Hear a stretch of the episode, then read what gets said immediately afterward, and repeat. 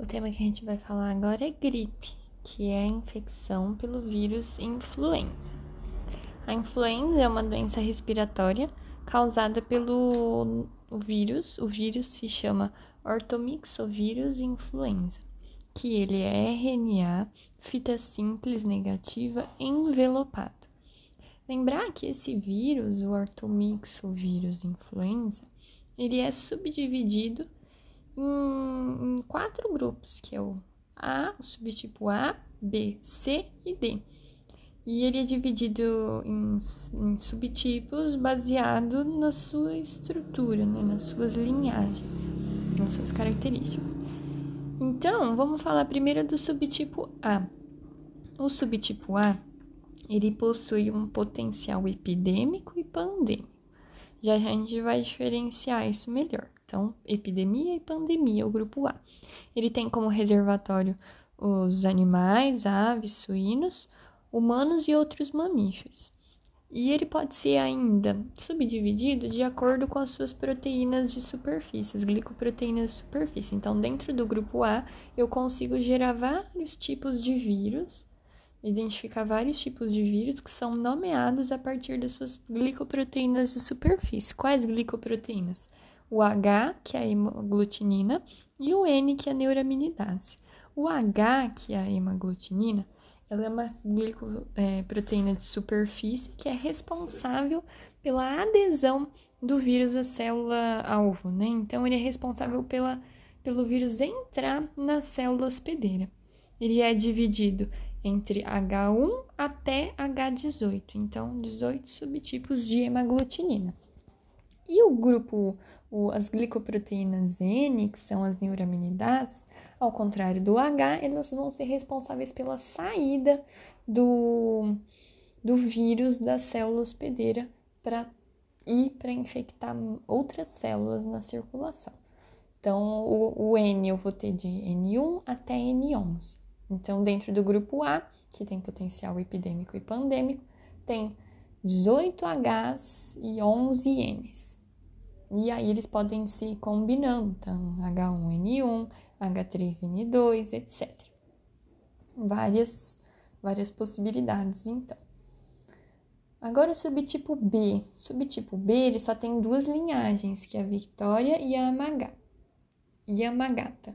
Diferentemente do grupo A, ele tem um potencial apenas epidêmico e não pandêmico. Os humanos são os únicos reservatórios do subtipo B. Já os subtipos C e D, eles vão ser bem menos importantes, digamos assim, em termos epidemiológicos para a gente. Subgrupo C, eles vão ser casos leves, sem epidemia, reservatório apenas humano.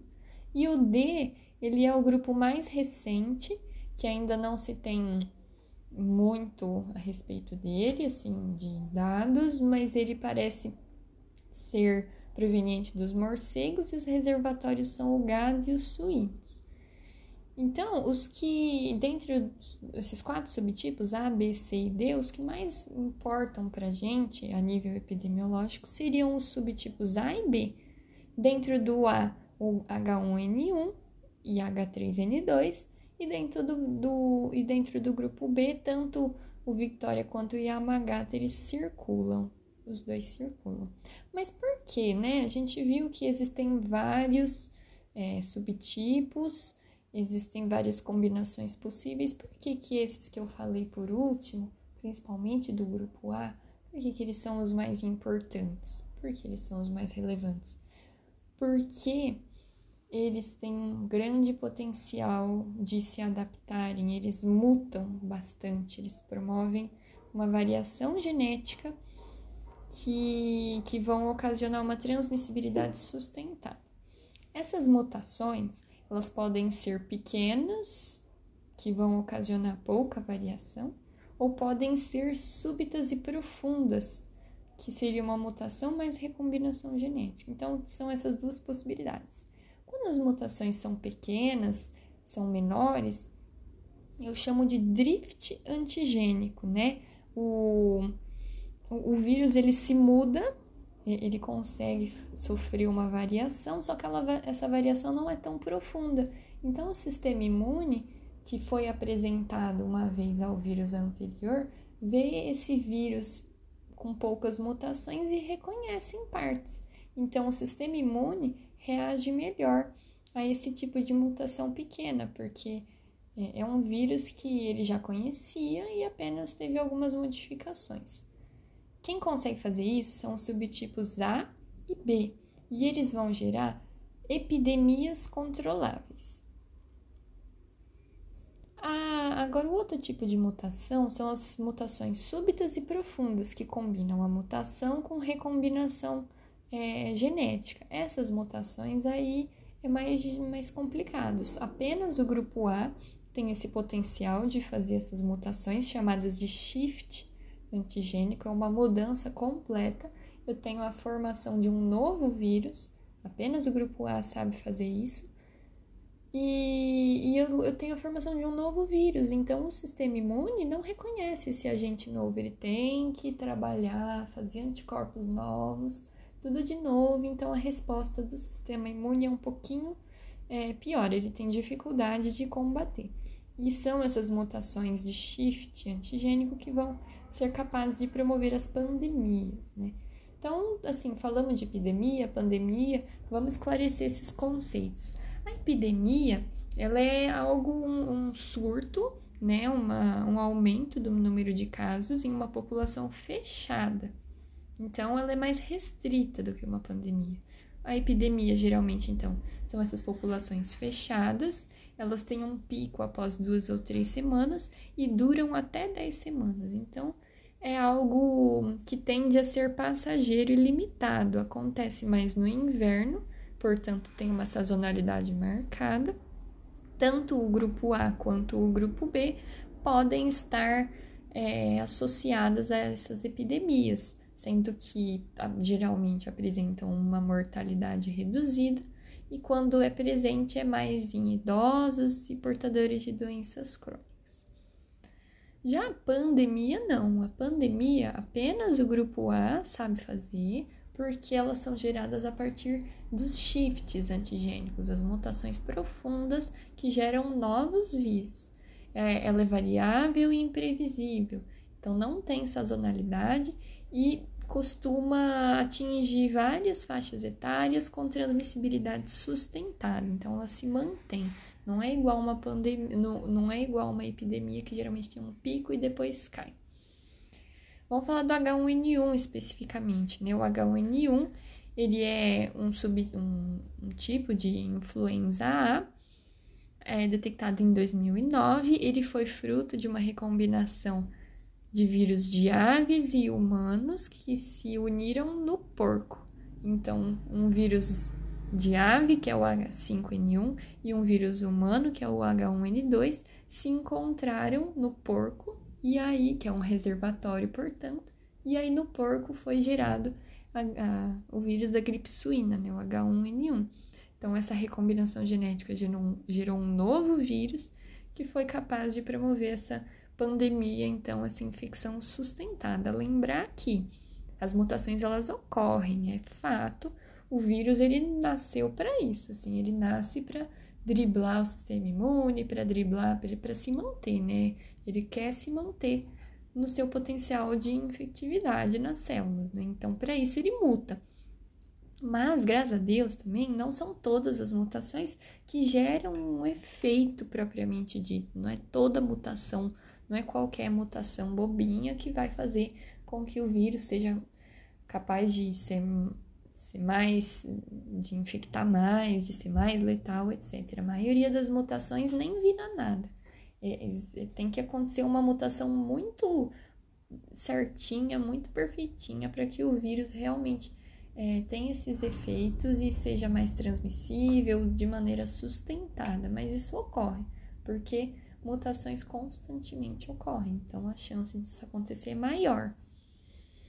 A transmissão ela ocorre de pessoa para pessoa, principalmente a partir das gotículas.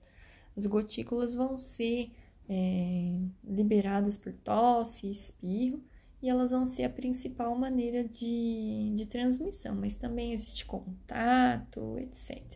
A doença costuma ser autolimitada, restrita ao trato superior, trato respiratório superior, mas eventualmente ela pode ser detectada em trato respiratório inferior, na circulação ou em outros órgãos.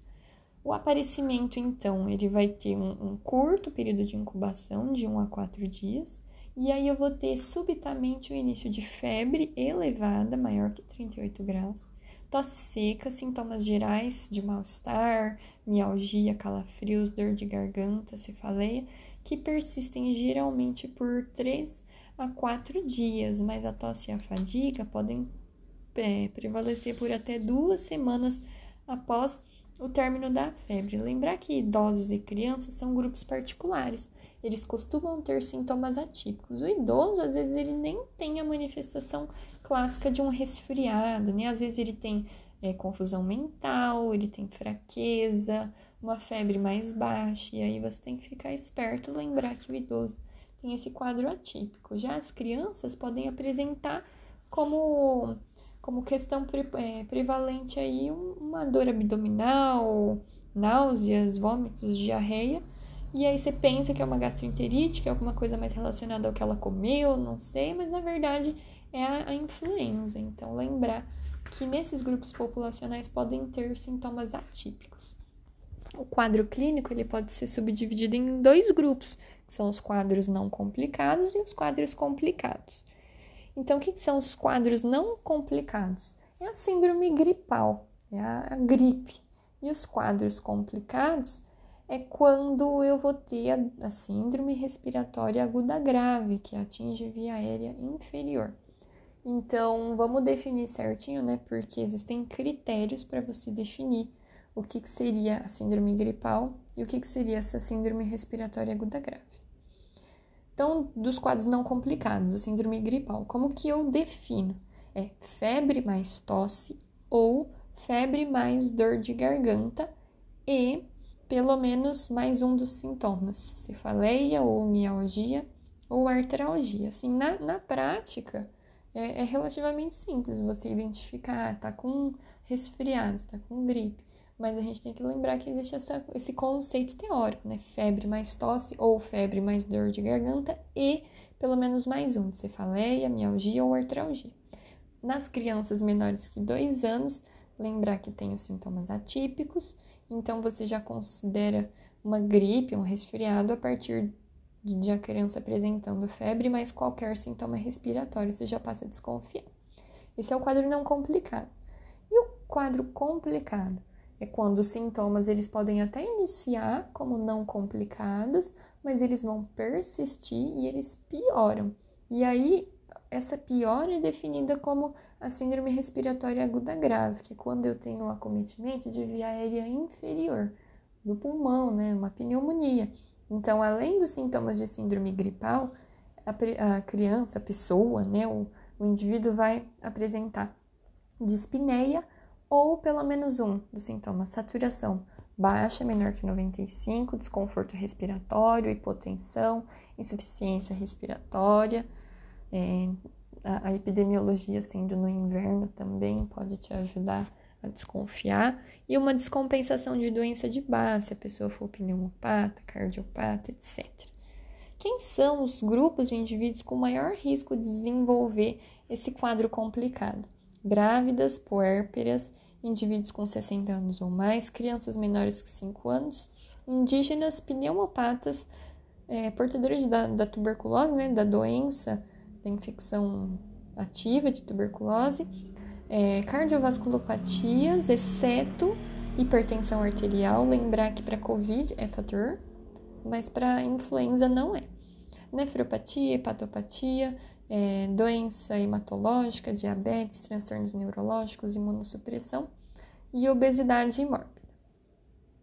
Então, a gente falou dos grupos e quais seriam os sinais que vão fazer você ficar mais esperto, ou pode ser um, um quadro complicado, um quadro mais grave, que indicariam então uma internação para você acompanhar mais de perto. O agravamento seria dado por dispneia, taquipneia, saturação reduzida, a persistência de uma febre elevada ou o aumento dessa febre por mais de três dias, exacerbação de doença pré-existente, disfunções, orgânicas, disfunções orgânicas, é, aumento de CPK de duas a três vezes, que indica miosite, alteração de sensório, exacerbação de sintomas gastrointestinais no caso da criança, né? Lembra que é mais diferenciado o quadro sintomatológico e desidratação. Então, nesses pacientes, você já acende a luzinha e fala: nossa, pode ser que na verdade não é um quadro leve, é um quadro, na realidade,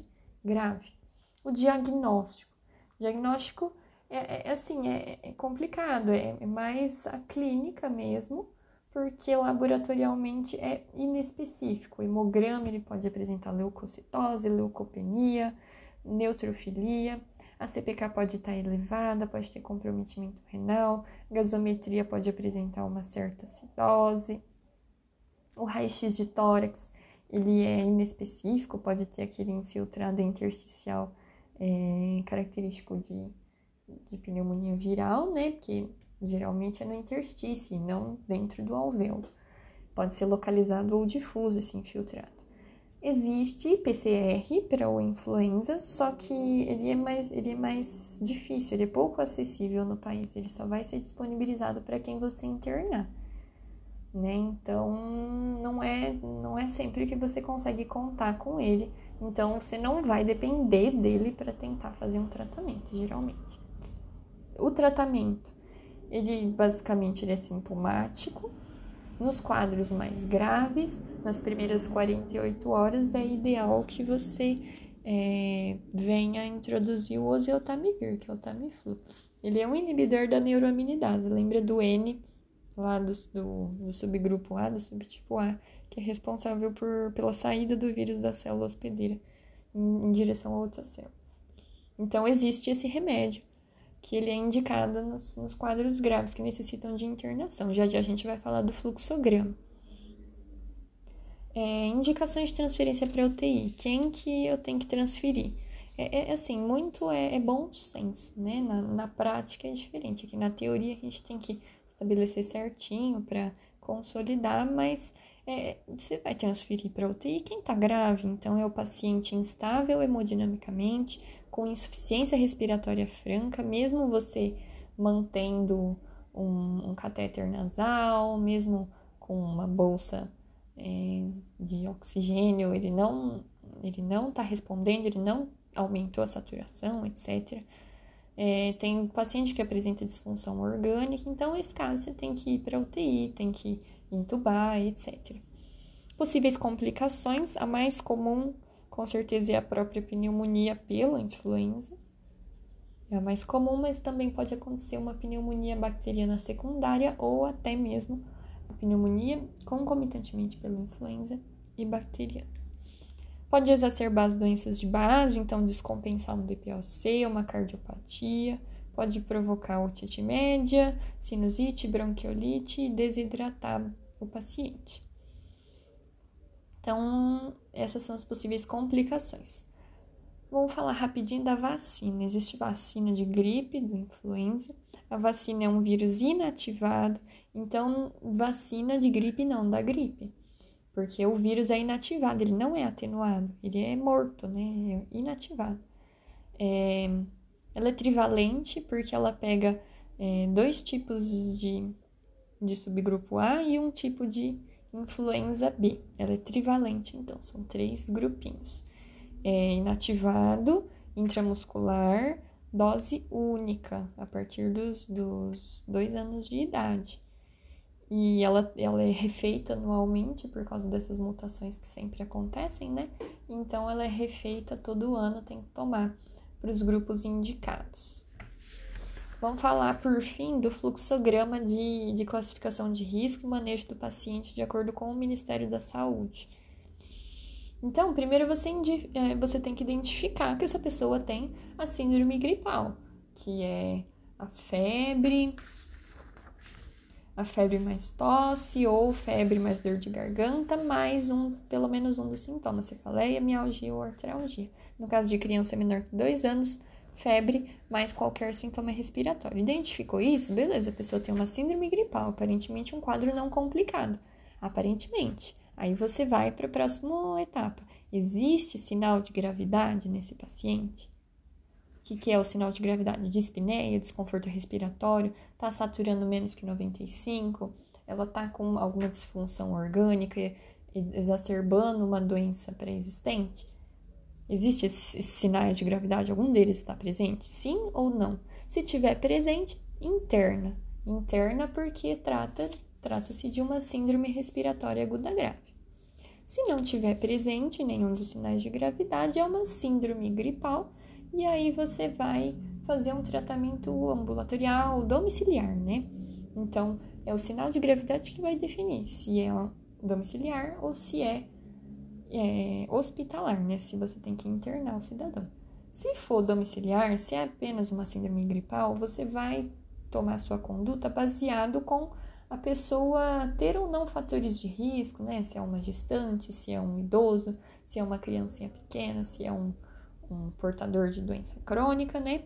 E, e aí, a depender disso, se a pessoa tiver ou não esses fatores de risco, você orienta você orienta determinada conduta. Se a pessoa não tiver fator de risco nenhum, se ela não tem sinais de piora também, o tratamento ele é domiciliar, sintomático.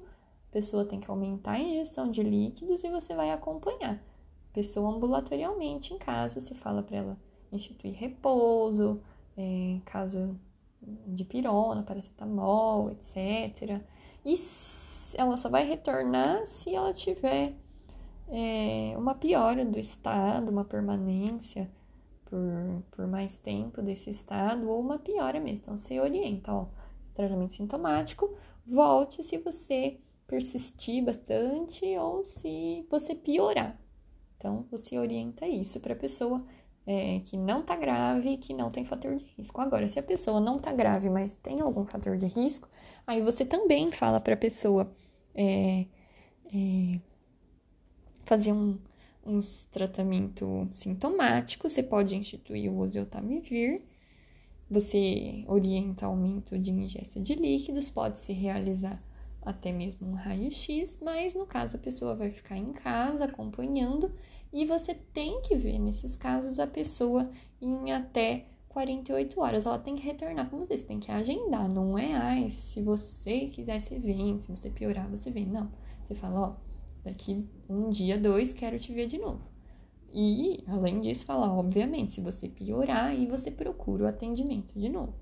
Então, tem essa diferença de conduta para paciente com fator de risco não grave, mesmo não grave, né? Agora, se o paciente ele tem fator de gravidade, aqueles sinais de desconforto respiratório, você já vê que tem um, uma base de vias aéreas inferiores sendo acometidas, aí a pessoa tem que ser internada. E aí a, a próxima questão é aonde que interna essa pessoa? É, é leito de internação, é enfermaria ou é UTI? A conduta para ambos os casos vai ser basicamente a mesma. Você tem que é, dar o zeltamivir, pode fazer até uma antibiótico profilaxia, depende da conduta, né? É uma infecção viral, né? lembrar disso. Então, antibiótico às vezes nem sempre vai ser adotado. Você tem que fazer hidratação venosa, exames de imagem, oxigênio-terapia, é, hemograma, exames complementares, enfim, para tanto para o paciente de enfermaria quanto para o paciente da UTI vão ser mais ou menos é, a mesma conduta, né? É, você vai ter que internar o paciente, só vai diferir o leito.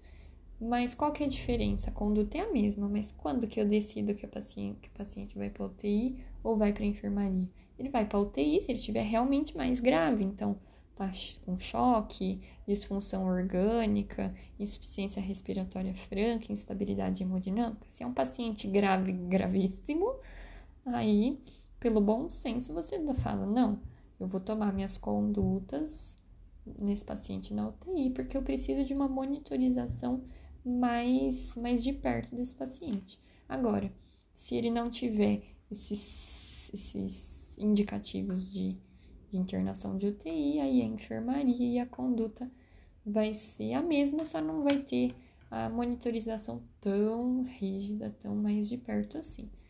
Para todos esses casos de, de, de gripe grave, né, de, de síndrome respiratória aguda grave, você tem que notificar e coletar os exames específicos. Lembra que eu falei que o PCR ele é disponível, mas ele é só disponível para quem você internar. Então, ele pode ajudar a te guiar os tratamentos específicos nesse caso, que seria o oseltamivir.